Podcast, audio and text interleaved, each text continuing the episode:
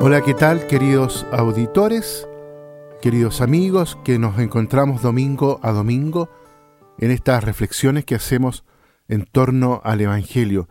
Hoy es una gran fiesta para toda la iglesia. Estamos celebrando el acontecimiento de Pentecostés, la irrupción, la venida del don del Espíritu Santo a toda la iglesia y la iglesia naciente, y lo imploramos nosotros hoy día para la iglesia para que podamos tener también hoy un nuevo Pentecostés.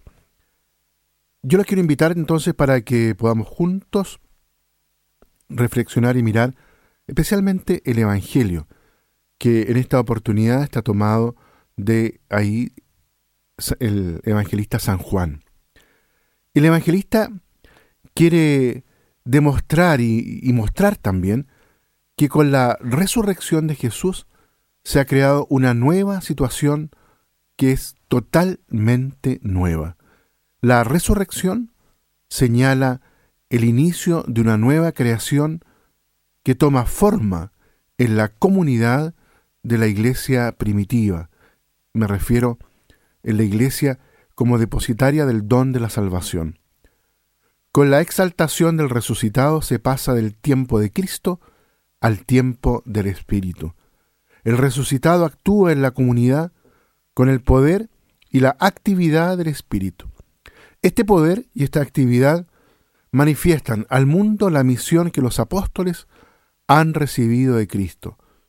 Con ocasión del bautismo de Jesús, el Espíritu Santo había consagrado de manera oficial al Mesías y había inaugurado su actividad pública. En Pentecostés, el Espíritu hace que el pequeño núcleo de discípulos se presente en público, asuma el lugar que le toca a la historia de la salvación y que no lo abandone hasta el retorno del Señor. La misión de los discípulos es anunciar el don de la reconciliación y de la paz. Por eso, en este texto que se nos regala en esta oportunidad, hay cuatro elementos centrales.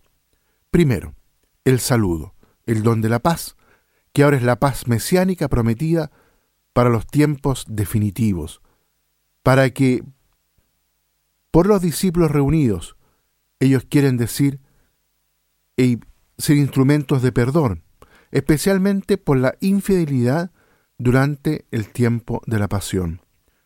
Es decir, ha quedado superada la incredulidad y da por lo tanto un signo de victoria sobre el miedo. Segundo, la identificación de Cristo.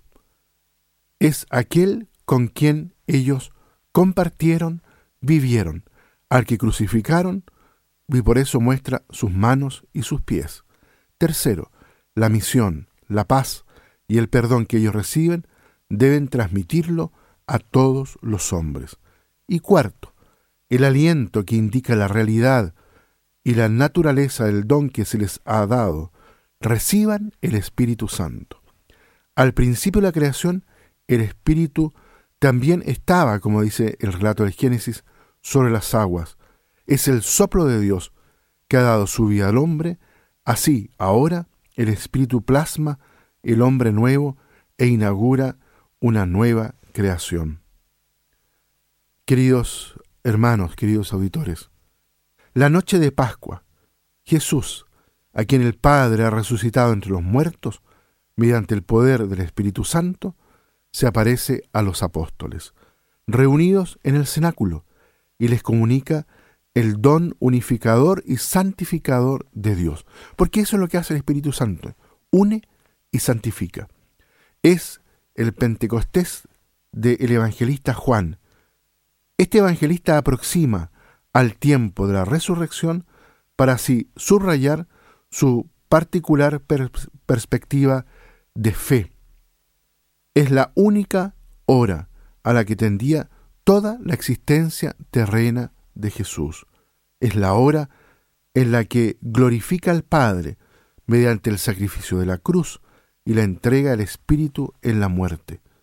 Y es también, inseparablemente, la hora en que el Padre glorifica al Hijo mediante la resurrección.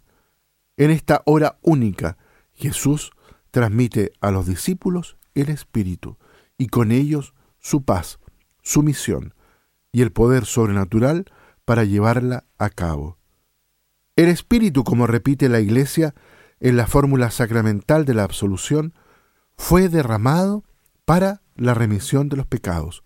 El Cordero de Dios ha tomado sobre sí el pecado del mundo, destruyéndolo en su cuerpo inmolado en la cruz. Y continúa su acción salvadora a través de los apóstoles, haciendo renacer a una vida nueva y restituyendo a la pureza original a los que se acercan a recibir el perdón de Dios, y abre de este modo al arrepentimiento sincero, a recibir por lo tanto el don del Espíritu Santo.